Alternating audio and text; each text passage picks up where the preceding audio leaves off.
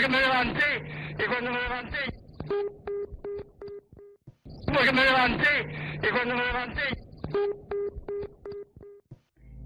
Esta grabación fue presentada en 2013 en un programa de radio español, donde el invitado, Pedro Amoró, aseguraba tener la grabación de la voz de un hombre que había logrado dejar un mensaje en la máquina contestadora de su familia horas después de haber fallecido.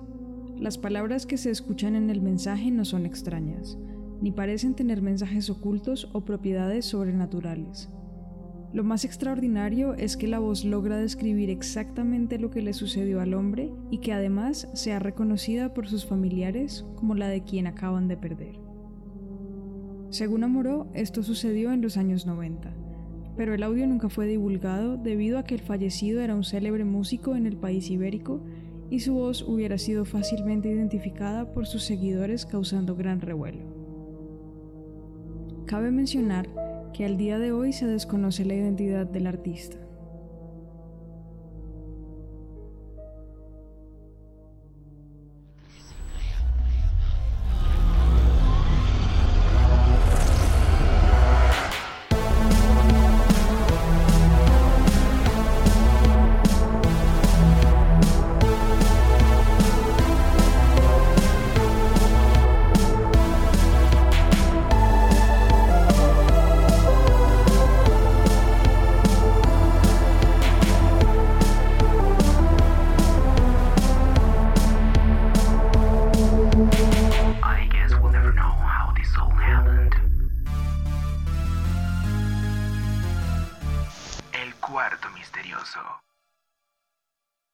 Tal? Bienvenidos sean todos los oyentes una vez más a este podcast. Gracias por visitarnos una vez más. Ah, Aquí venimos estrenando segunda temporada del Cuarto Misterioso. Si es la primera vez que revisas nuestro contenido, acá podrás encontrar todo tipo de información de índole paranormal, casos sin resolver, eh, misterios ocultos y todo este tipo de temas que seguramente te dejarán los pelos de punta. Si nos escuchas desde YouTube, recuerda que puedes suscribirte a nuestro canal o si por el contrario estás en una plataforma de streaming ah, como Spotify, Apple Podcast, Google Podcast, Anchor, entre otras, recuerda suscribirte para que sepas cuando subimos un nuevo episodio. Hola a todos los amantes del misterio, eh, aquí de a poco seguimos creciendo con su apoyo. Este episodio es muy especial porque es el primero de la segunda temporada y es también una referencia al, al primer episodio de la primera temporada, que es sobre la mensajería del más allá. En este caso nosotros vamos un poquito eh, más allá, precisamente, y vamos a hablar eh, sobre la influencia de la tecnología y su conexión con eh, las ocurrencias paranormales y con las nuevas formas de comunicación con el más allá. Entonces vamos a ver archivos reales que eh, estoy segura que les dejarán los pelos de punta. Antes de empezar, me gustaría recordarles que tenemos un correo electrónico que es el cuarto misterioso podcast gmail.com donde pueden enviarnos sus historias paranormales y también pueden seguirnos en nuestra cuenta de Instagram y TikTok con arroba el pod. Ahora sí, comenzamos con este nuevo episodio.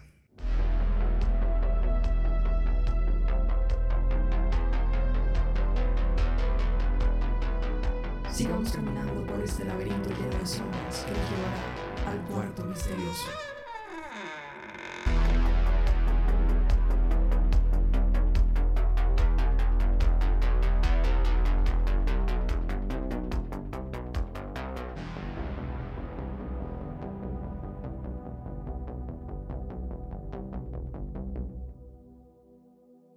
Pues así, eh, este tema, muy similar a algunos que ya hemos mencionado en episodios anteriores, estos tienen que ver con básicamente la naturaleza humana y aquello que sucede después de que partimos de acá, o sea, cuando morimos.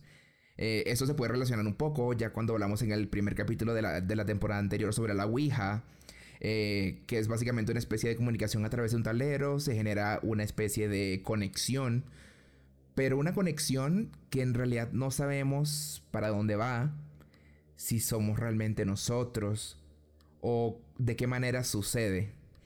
Pues yo creo que más bien todo este tipo de, de cosas que aún desconocemos, no sabemos el origen.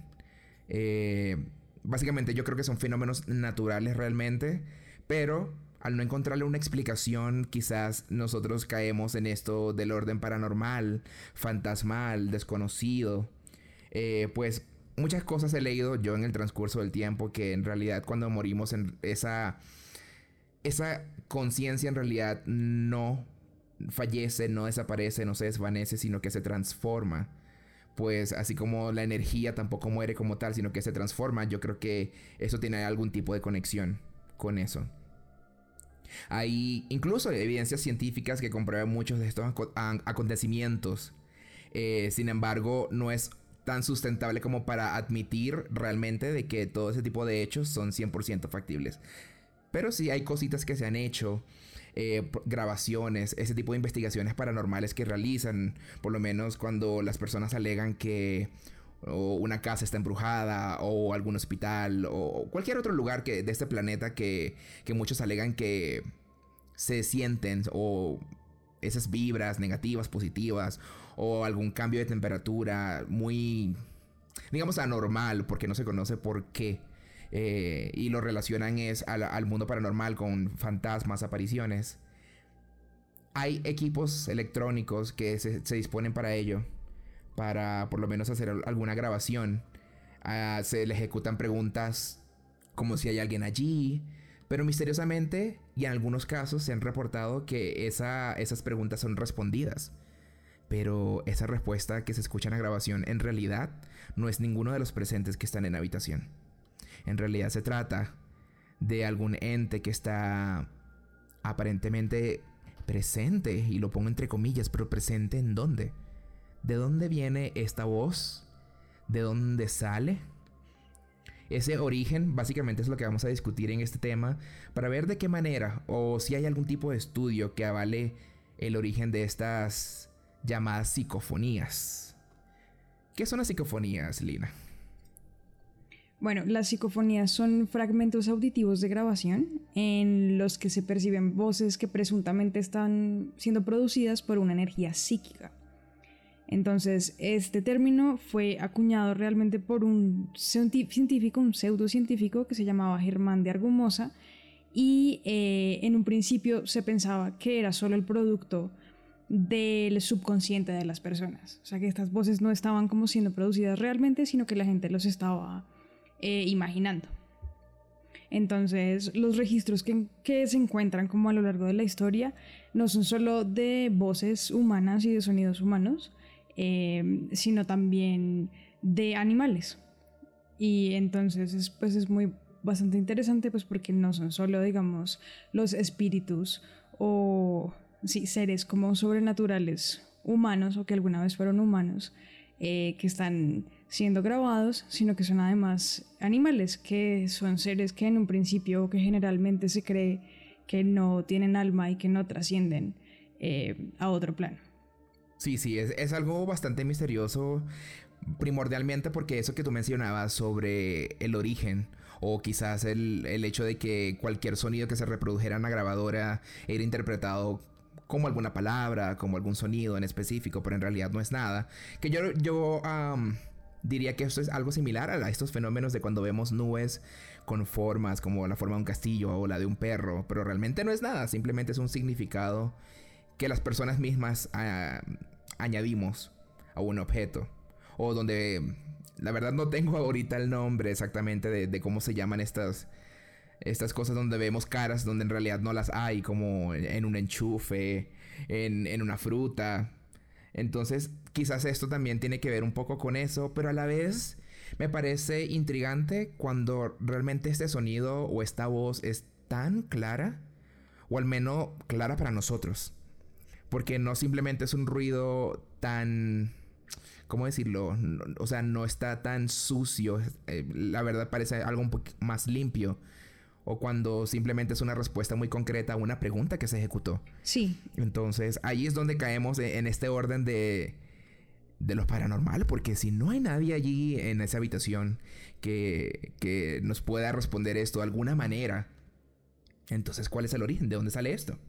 Exacto, pues eso es algo a lo que se le ha buscado explicación, digamos, desde hace mucho tiempo.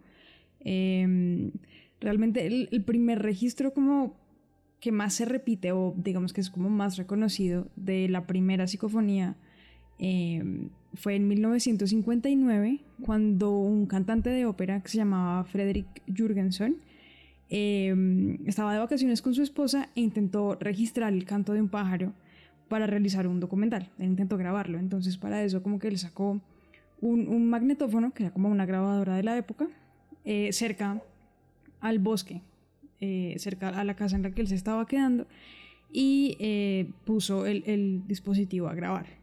Entonces, cuando ya él volvió a la casa, decidió escucharlas, y al reproducir la cinta, se dio cuenta que el audio claramente tenía como el canto del pájaro que él quería registrar, pero también se escuchaba como si alguien estuviera, como si una persona estuviera intentando imitar el sonido de los pájaros, como si estuviera silbando o haciendo un ruido como similar al de los pájaros, que no era claramente el, que hace el animal.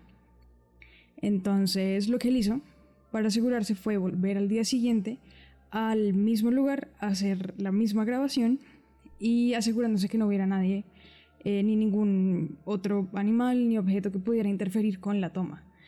Entonces, esta vez no escuchó a una persona eh, intentando imitar el canto de los pájaros, sino que escuchó la voz de su madre, que ya había muerto, eh, que lo llamaba, que le decía Friedel, que era el, apodo que ella le tenía, y le preguntaba si podía escucharlo.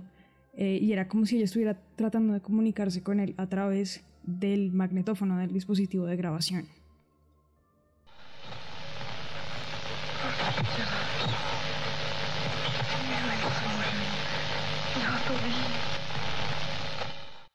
Wow. No, no, es que ese tipo de cosas y fenómenos que yo diría de dónde sale, o sea, es muy claro y es algo muy conciso y preciso que no es como un ruido que, que uno interpreta o malinterpreta, por así decirlo, sino que es algo bastante o perfectamente audible, vamos a decirlo de esa manera.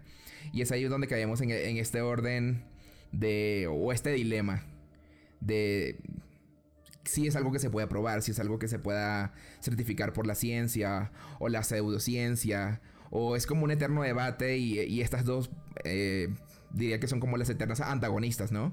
Pues cada una sustenta una teoría, cada una este, eh, discute la otra y nunca quedan como en un acuerdo en específico entre ambas posturas. Sí, exacto. Es decir, por un lado está como la ciencia que intenta explicar las psicofonías como interferencias de ondas electromagnéticas o radioeléctricas eh, que de alguna forma como que modifican y alteran el, el sonido que se escucha eh, después. Sí, como una llamada Pero, telefónica que se cruza. Exactamente. O, sí, es, es, como esos sonidos extraños que a veces uno oye que son por las ondas, que realmente el, el público en general y pues nosotros no entendemos muy bien cómo funcionan, eh, pero sabemos que están ahí y que a veces suceden como fenómenos inexplicables, pero que son perfectamente como normales eh, sí. con estas ondas. Pero por otro lado está, eh, digamos, la pseudociencia, que tienen asociaciones em, de carácter religioso o de carácter espiritual. Entonces, por lo general, cuando sucede un fenómeno así que no tiene explicación científica muy clara, se le atribuye a seres, a personas queridas que ya han muerto y que se encuentran en, en otro plano, eh, digamos, espiritual, o incluso eh, también muchas veces dicen que son demonios y entidades como mm. malignas que están intentando comunicarse y como hacer daño a través de estos aparatos. Sí, esto me recuerda mucho al tema cuando hablábamos de la Ouija, que supuestamente estos entes demoníacos lo que hacían era como imitar a seres queridos, como para engañarte y tú seguir eh, de alguna forma, no sé, invocándolos. Porque crees que estás hablando con tu abuela fallecida, con un familiar, con un amigo, y resulta que es este demonio que lo que está más bien es alimentándose poco a poco para tratar de venir para este lado, por así decirlo, y de alguna forma poseer, como lo vemos en las películas o como vemos en otras historias de, de, de, este tipo. Y bueno, ya creo que eso ya será para otro episodio. Pero a lo que me quiero referir es. Seguimos hablando de eso, ¿no? De ese origen, de eso que desconocemos de si se trata de algo simplemente tanto como una interferencia radioeléctrica o, o si en verdad es como un cruce temporal. Porque si tú me lo planteas de la forma como lo estabas haciendo cuando hablábamos, por ejemplo, de lo que es una interferencia o mejor dicho, de- hablamos de, de este cruce donde un familiar fallecido intercede en una grabación. Hasta podríamos estar hablando incluso de cruces de dimensiones. Con una realidad donde este familiar está vivo, pero en la nuestra no lo está. En la nuestra falleció. Y de alguna forma hay un cruce. Sí, de hecho, esa es una de las explicaciones que, que existen por ahí, eh, que, es, que son voces del pasado, del futuro o incluso de realidades paralelas. Eh, o también está esa que dice que realmente las voces y las interferencias que escuchamos, eh, que parecen que estuvieran como sucediendo en ese momento, eh, son como huellas energéticas que se quedan de los seres vivos en, en este mundo, en este universo físico y tangible que nosotros como que habitamos. Entonces, realmente son muchísimas explicaciones y muchísimas teorías, pero ninguna es, es realmente definitiva y concluyente. Todas son muy interesantes, pero no sabemos muy bien a qué se deben esos fenómenos extraños eh, que llamamos psicofonías. Muchas también son claramente montajes. Sí, eh, exactamente. Con, o sea, con la intención clarísima de engañar a la gente, de generar probablemente pánico o, o revuelo, digamos, en- entre las personas. Esas también, pues, son muy posibles. Eh, pero sí, hay sin número de, de explicaciones. Por lo menos cu- cuando hablas de estos como los casos fakes, que yo me atrevería a decir que la mayoría de lo que podemos encontrar en internet o las que nos presentan en quizás programas de televisión, de estos de, de Ghost Hunters, eso seguramente puede ser algo totalmente falso, pero es que la tecnología ha avanzado tanto que llegamos a un punto donde es difícil identificar algo que es real y lo que es no, y lo que no es, perdón. Entonces ahí es donde seguimos como, pero qué tanto de lo que nos comunican los medios de comunicación o lo que nos dice algún periodista, algún investigador, sea real o no. Entonces caemos como en esta ligera cuerda donde podemos caer en la mentira o en lo que es real. Pero hay muy, muy pocos casos que podríamos llamar reales. Y quizás es por el contexto en el que ocurrieron. O.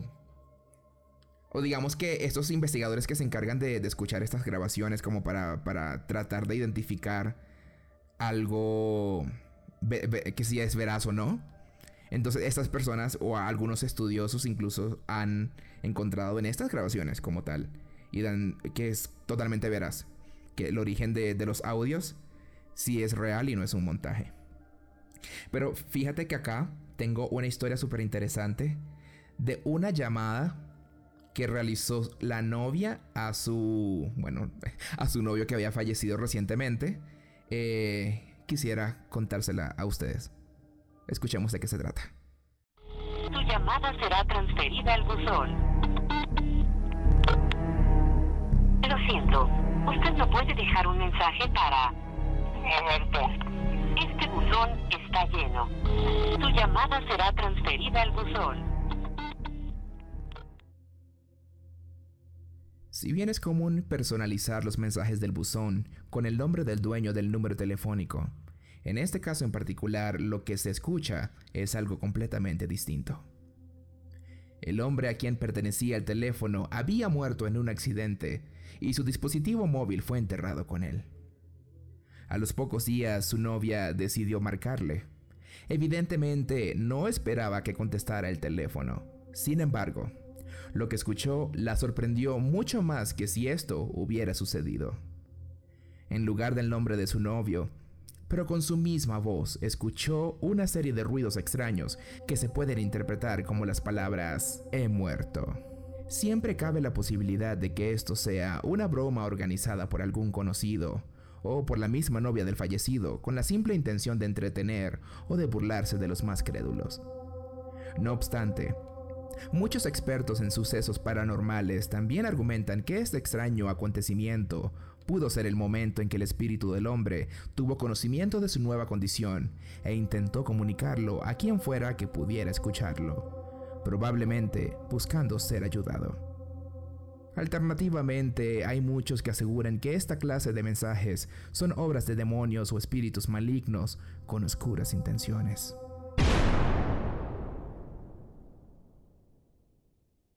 Bueno, esta historia está bastante interesante. eh, es, es bastante única, ¿no? Porque creo que nunca había escuchado de una persona que había fallecido que cambiara su mensaje del buzón de voz. Em, creo que por eso se me hace difícil a mí creer que es verídica la historia.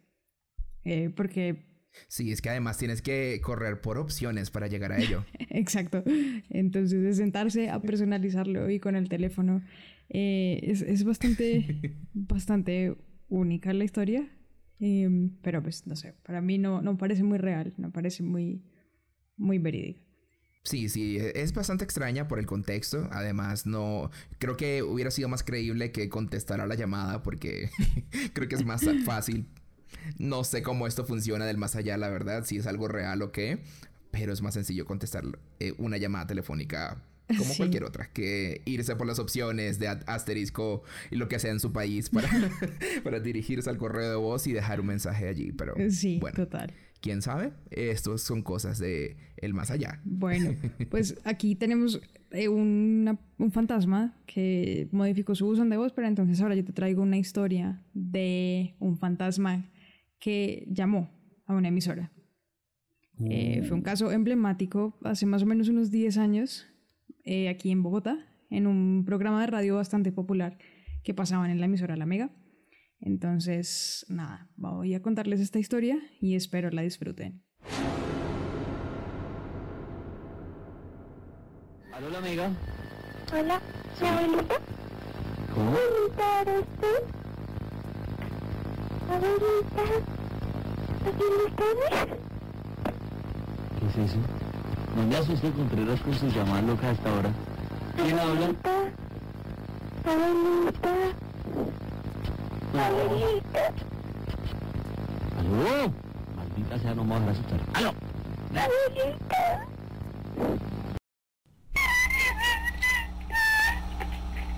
Esto no estaba eh, planeado por nada. De, de, de. ¿Aló? Abuelita.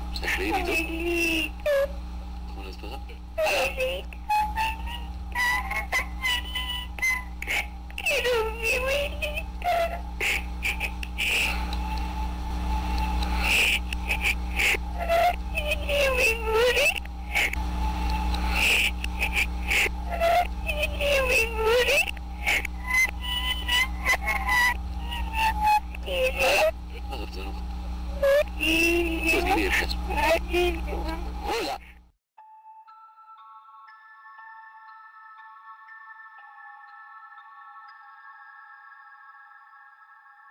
En el año 2008, durante una de las emisiones del Cartel Paranormal de la emisora La Mega, los presentadores Héctor Contreras y Daniel Tres Palacios reciben la llamada de una niña que busca desesperadamente a su abuela. Pocos segundos después, la línea se desconecta dejando a locutores y oyentes en absoluta confusión. Pensando que quizá hubiera sido una extraña interferencia, Héctor y Daniel continúan con el programa con total normalidad. Al día siguiente los presentadores deciden abrir las líneas para discutir los hechos con los oyentes. Al aceptar la primera llamada de la noche, escucharon algo que los dejó aterrorizados. Nuevamente, al teléfono estaba la voz de la niña implorando por su abuela. Las líneas telefónicas se inundaron con oyentes que habían experimentado sucesos extraños cuando la voz de la niña estaba siendo emitida, y varios otros que reclamaban una explicación o pensaban que lo que estaba ocurriendo era una elaborada broma ideada por los conductores del programa. Es en este punto que Edwin Robles, experto en psicofonías, decide analizar la grabación de la llamada. Lo que halló le heló la sangre. Al fondo, detrás de la frenética voz de la niña, se escuchaban gritos y los particulares sonidos de fuego y de la madera quemándose y crujiendo bajo su propio peso.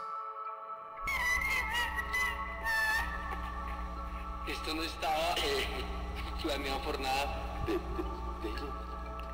¿Aló?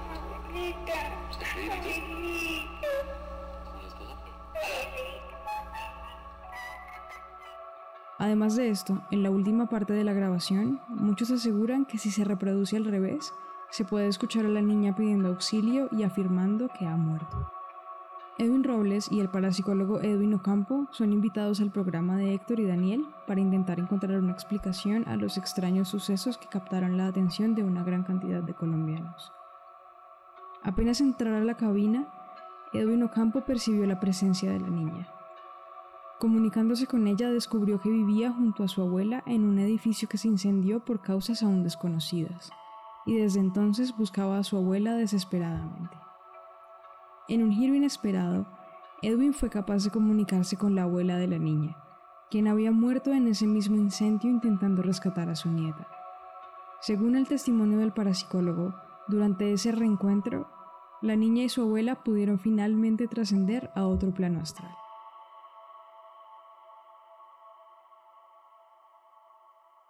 Wow, por lo menos en esta historia, diferente a la anterior, creo que... y um, o, los elementos, mejor dicho, que se describieron dentro de la historia, como por ejemplo, que aparte de la voz de la niña y todo aquello, también se repetía como el fenómeno o, el suceso, mejor dicho, de, de aquel entonces donde hubo el incendio y la casa se estaba cayendo a pedazos.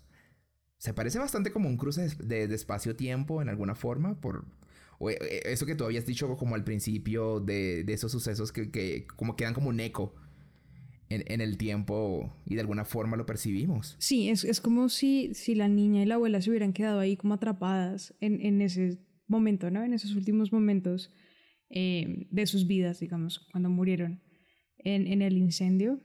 Eh, y nada, pues es, es una historia como de, como eh, muy espiritual, muy de que los, los, las almas necesitan como descansar e irse y alguien como que las ayude, digamos, en, en ese viaje. Y pues este es como el, el, el, centro de la historia, ¿no? Pero esto es, pues, es bastante interesante.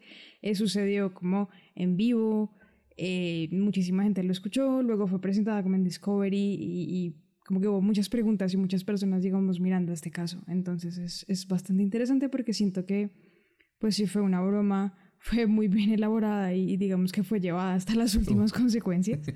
Eh, Totalmente. y si no lo fue, pues también es un caso súper interesante y súper fascinante. Eh, y afortunadamente con un final feliz. Eso es lo bonito de todo, ¿no? Si esto fue realmente lo que sucedió eh, como tal, que hayan ayudado a estas personas, bueno, no personas, esas, esas almas, estos espíritus, a, a ir a este otro plano eh, del más allá. Ujú. ¿Cuál plano? No lo sabemos. Pero ¿qué tal si te cuento sobre otra historia? Tenemos otra historia que es muy particular y diferente a la que hemos escuchado. Esta se siente mm, estremecedora. Estremecedora, eh, ago- agobiante al mismo tiempo, quizás para las personas que- que vivieron o estuvieron involucradas en esta llamada. Porque es una llamada en vivo. Es una llamada en vivo y hay una comunicación muy natural entre las partes. Y bueno, Lina y yo, para los que no saben, han tra- hemos trabajado en call centers. Entonces, creo que recibir llamadas y hablar con clientes es la cosa más natural, es ah, básicamente el trabajo y por lo que nos pagan. Y si tú recibieras una llamada por un cliente que viene simplemente, mejor dicho, es al contrario en este caso, es la persona de una fundación que llama para ver si quieren hacer parte de esta. Y es simplemente es una persona del otro lado que te está respondiendo, eh, respondiendo a las preguntas, eh, pero de una forma muy natural que tú en ningún momento pensarías que se trata de un muerto. Ok. Quiero compartirles con ustedes esta anécdota muy interesante. ¿Aló? ¿Aló? Sí, Hola, buenas tardes. buenas tardes. Mi nombre es Nilda Bustos y soy voluntaria de Fundación Niño y Patria. ¿Con quién tengo el gusto? Gonzalo Vargas. Don Gonzalo, ¿cómo está? Bien, usted. Resfriada. Don Gonzalo, ¿se nota? Cuénteme. Don Gonzalo, ¿usted conoce Fundación Niño y Patria? Así es. Sabe que es dirigida por Carabineros de Chile, ¿verdad? Sí, correcto. Bueno, le cuento a don Gonzalo que Fundación Niño y Patria es una entidad de derecho privado que no tiene fines de lucro y la única misión que tenemos es educar y proteger a niñas y niños vulnerados en sus derechos y en riesgo social. Don Gonzalo son niños entre los 5 y 18 años que han sido abusados sexualmente, niños huérfanos con maltrato físico y psicológico. Y nuestra misión, don Gonzalo, es poder sustituir los cuidados de la familia con profesionales que permiten su desarrollo personal. Don Gonzalo, ¿me escucha, verdad? Sí, correcto. Le cuento que el motivo de este llamado es poder pedirles una oportunidad para estos niños que solo necesitan ser protegidos. Mi soporte, don Gonzalo, nos puede ser de gran ayuda Hay que pensar que estos niños son dañados por sus propios padres y abusados por su propia familia. Y esos niños también necesitan alimentarse y vestirse como cualquier otro niño, ¿verdad? Don Gonzalo, nosotros lo queremos invitar a formar parte de esta red de socios. Le cuento cómo canalizamos la ayuda. Esto puede ser a través de tarjetas Falabella, Presto, Almacenes París, Jumbo, tarjeta bancaria, cuenta corriente o cuenta telefónica, don Gonzalo. La ayuda que usted nos brinde es a partir del próximo mes. Ya. ¿Podemos contar con su ayuda? Déjeme conversarla con mi señora y ¿A qué hora lo puedo llamar, don Gonzalo? dame la tardecita, como después de las seis. Después de las seis. Sí, Muy amable, don Gonzalo. cómo no. Hasta luego. Hasta luego. Este extraño caso también ocurrió en 2008, esta vez en la ciudad de Providencia, en Chile. Nilda Bustos, una teleoperadora que hacía llamadas para conseguir socios para la fundación Niño y Patria, habla con Gonzalo, quien pacientemente la escucha y responde como cualquier otra persona a sus preguntas. Después de recibir toda la información, Gonzalo dice que debe consultar con su esposa si le sería posible colaborar a la fundación y le pide que lo llame de nuevo esa misma tarde, después de las seis. Siguiendo las instrucciones de Gonzalo, la teleoperadora vuelve a llamar ese mismo día después de las 6 de la tarde. La conversación que sostiene Nilda con Isabel, esposa de Gonzalo, y quien esta vez atiende el teléfono, se torna cada vez más extraña. ¿Aló? Hola, buenas noches. Buenas noches. Con la señora de don Gonzalo. Sí, Buenas noches, mi nombre es Mildra Bustos, soy voluntaria de Fundación Niño y Patria. ya. No sé si don Gonzalo habrá conversado con usted, señora. Don Gonzalo ya está fallecido. ¿Cómo está fallecido? Sí, mi esposo falleció ya hace ¿Cuándo? 14 meses ya. ¿Cómo yo hablé con él? A lo mejor será su hijo. No, pero que aquí no hay ningún hijo conmigo en este momento. ¿Verdad? ¿De verdad? ¿Y con quién hablé? Estoy llamando al 857-1120. Sí, ¿Ya? sí, ¿Y usted no estuvo en todo el día, señora? en todo el día. ¿Y no había nadie? ¿No? Pero si yo hablé con él hoy día. Ojalá que a mí me conteste el teléfono mi viejito algún día. Señora, ¿me está hablando en serio? ¿Cuál es su Le nombre? estoy hablando María Isabel Rodríguez Roja. Señora María Isabel, yo hablé con don Gonzalo. Ya, Me imagino que me está hablando en serio, ¿verdad? Y él me dijo que la que tomaba las decisiones en la casa era usted. Que exactamente. usted decidía si era socia de nuestra red. Oh, no le puedo creer. Yo no le voy a estar mintiendo, estoy tan sorprendida como usted. Yo tomo las de- siempre tomé yo las decisiones, él siempre me decía usted decida, pero mi esposo falleció hace ¿Y usted no tiene 14 ningún hijo, señora? Tengo cuatro hijos, ¿Pero pero no había ni- ningún hijo en su casa día? no ninguno, ninguno. Estuve yo estuve afuera todo el día, anduve haciendo diligencia, pagando ¿No cuentas. había nadie en la casa? No, nadie, solito. No le puedo creer, señora. No, pero no le estoy mintiendo. Y yo tengo cuatro hijos, pero todos mis hijos están independientes. Me dejó adentro. Ay, no lo puedo creer, no lo puedo creer, señora. ¿Qué Aquí no hubo nadie en la casa en todo el día. En todo el día. Mire, me han, me han dicho que lo han visto y que... eh, pero... Pero no aquí en la casa. Mire, imagínese cómo yo iba a saber que usted tomaba las decisiones si yo a usted no la conozco. Sí, sí, pues mi esposo me decía, usted sabrá, usted sabrá lo que ¿Es hace. la señora María Isabel? Yo soy la ma- señora María Isabel. A lo mejor es que se quedó cuidando la casa. Esta interacción conmocionó al país entero por varias razones. En principio, es la longitud de la interacción entre el supuesto espíritu de Gonzalo con Nilda Bustos.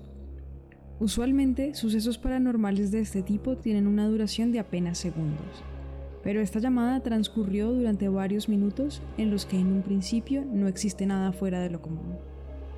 El primer detalle realmente inusual es la falta de respiración en la voz de Gonzalo. Mientras a Nilda, la teleoperadora, sí se le puede escuchar inhalar y exhalar en el auricular, la voz del hombre se mantiene extrañamente limpia. Para muchos, esto es prueba de que Gonzalo efectivamente está comunicándose desde un plano distinto al que habitamos. Además de esto, el caso es especial puesto que existe registro del accidente que acabó con la vida de Gonzalo y su nuera Julieta. En el diario argentino La Mañana Neuquén puede encontrarse una nota que describe los hechos con gran detalle. Proporciona nombres y apellidos de los involucrados, menciona el lugar en que ocurrió el siniestro e incluso nombran la marca y el modelo del automóvil en que se transportaban. La información encontrada en este portal de noticias coincide con los datos que le proporciona Isabel a Nilda durante la segunda llamada. Por último, es importante notar la naturalidad con que ocurren ambas llamadas. Las interrupciones accidentales que suceden en cualquier conversación están allí.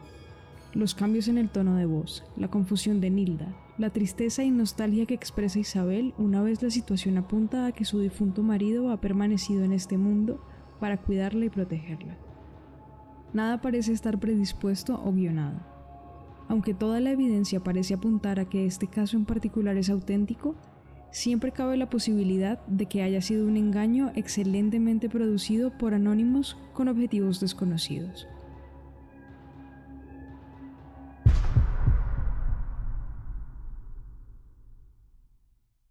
Si te soy sincero, en este caso, a mí se me pararon los pelos de punta. Es algo bastante extraño. Porque yo escucho la llamada una y otra vez y yo no hubiera pensado lo de la respiración. Pero una vez que leí esa parte, comprendí de lo que se hablaba. Es verdad, uno cuando está hablando por un auricular, de un celular, de un micrófono, de estos de call centers, eh, la respiración rebota, se escucha el golpeteo de cuando uno respira. Y por lo menos en el caso de Nilda se percibe perfectamente. Entonces creo que este es uno de los casos, yo diría que más enigmáticos, de los que hemos podido encontrar por esa pequeña particularidad. Y, lo más sorprendente de todo esto es cómo fue un- un- una comunicación tan perfecta, tan limpia, tan natural, orgánica entre esas dos partes. No veo algo que, hubiera podido ser malinterpretado en este caso. Sí, total. O sea, aparte de la respiración eh, o de la falta de respiración de Gonzalo, creo que lo que más me impresiona a mí es, es como lo orgánica que es la conversación. Como solamente sucede y como que no se siente forzado ni se siente como que esté siendo preparada la conversación. Eh, se sienten muy, muy naturales las reacciones de ambas personas. En... Y la señora, la señora se, se- se siente bastante conmovida y además que no creía, más bien pensaba que era una broma de alguien que estaba haciendo esta llamada de, de en este caso, Nilda Bustos. Eh, una broma pesada, vamos a decirlo así. Exactamente. Y creo que esa es la parte que, que más conmueve este caso. Aparte de sola- no solamente la llamada y la, y, y la voz de Gonzalo como tal, sino lo que dice la esposa. Creo que es, eh, aporta mucho esta historia y es lo que le da ese toque que, o, o que nos hace pensar. Esto parece que sí es cierto. Exacto. Esto a mí se me asemeja a algo de estos casos de psicofonías. Que no es una psicofonía como tal, eh, precisamente porque no es una grabación o no es una un audio que está allí pregrabado ni nada, sino que real, o sea, sí es una grabación, pero es algo que sucede en vivo y es un es un feedback perfecto y limpio. Ahí es cuando yo digo, esto del mundo paranormal realmente es mucho más interesante de lo que pensábamos. Sí, realmente no hay como eh, explicaciones claras y hay, hay un montón de, de sucesos y, y de cosas ahí que son bastante interesantes, eh, que no necesariamente tienen explicación y no necesariamente venimos a encontrar la explicación, sino a, a disfrutar del misterio, ¿no? Y, y a poner la imaginación como a trabajar un poco, a mirar a ver qué fue lo que pudo haber pasado. Eh, pero este último es bastante interesante, además que tiene un montón de detalles de un accidente que realmente ocurrió, con los nombres, como con... es- está bastante bien construida, digamos. Si fue real, es, es realmente impresionante. Y si fue una, una broma, también fue muy, muy, muy bien hecha. Eh, pero sí, pues no sabremos realmente qué fue lo Sí. que pasó. no tenemos explicaciones. como el lema del podcast. Ah, Yo lo que puedo decir como conclusión a este caso es que no podemos descartar la posibilidad de que aquellos que nos han dejado quieran quizás en algún momento comunicarse con nosotros. Bueno amigos, de esta forma hemos llegado al final de este episodio. Espero que les haya gustado. La verdad nos tomamos un, un tiempo para esta investigación y para los próximos episodios que vienen por ahí. Sí, prepárense, eh, estén muy pendientes de nuestras redes sociales eh, porque vamos a tener muchísimo contenido muy interesante para ustedes esta temporada que viene. Estén pendientes. Así señores, nos despedimos. Hasta la próxima. Si te gustó, compártelo con todos tus amigos en redes sociales. Así podremos llegar a más amantes del misterio como tú o como yo. Si tienes un relato paranormal, recuerda que puedes escribirnos a nuestro correo electrónico el cuarto misterioso Síguenos en Instagram y TikTok como el cuarto misterioso pod y en nuestras cuentas personales arroba lina-lafont y arroba rockneracker. La música del intro fue compuesta por Carlos Laya les habló Lina Lafont y Rockner Laya. Hasta la próxima.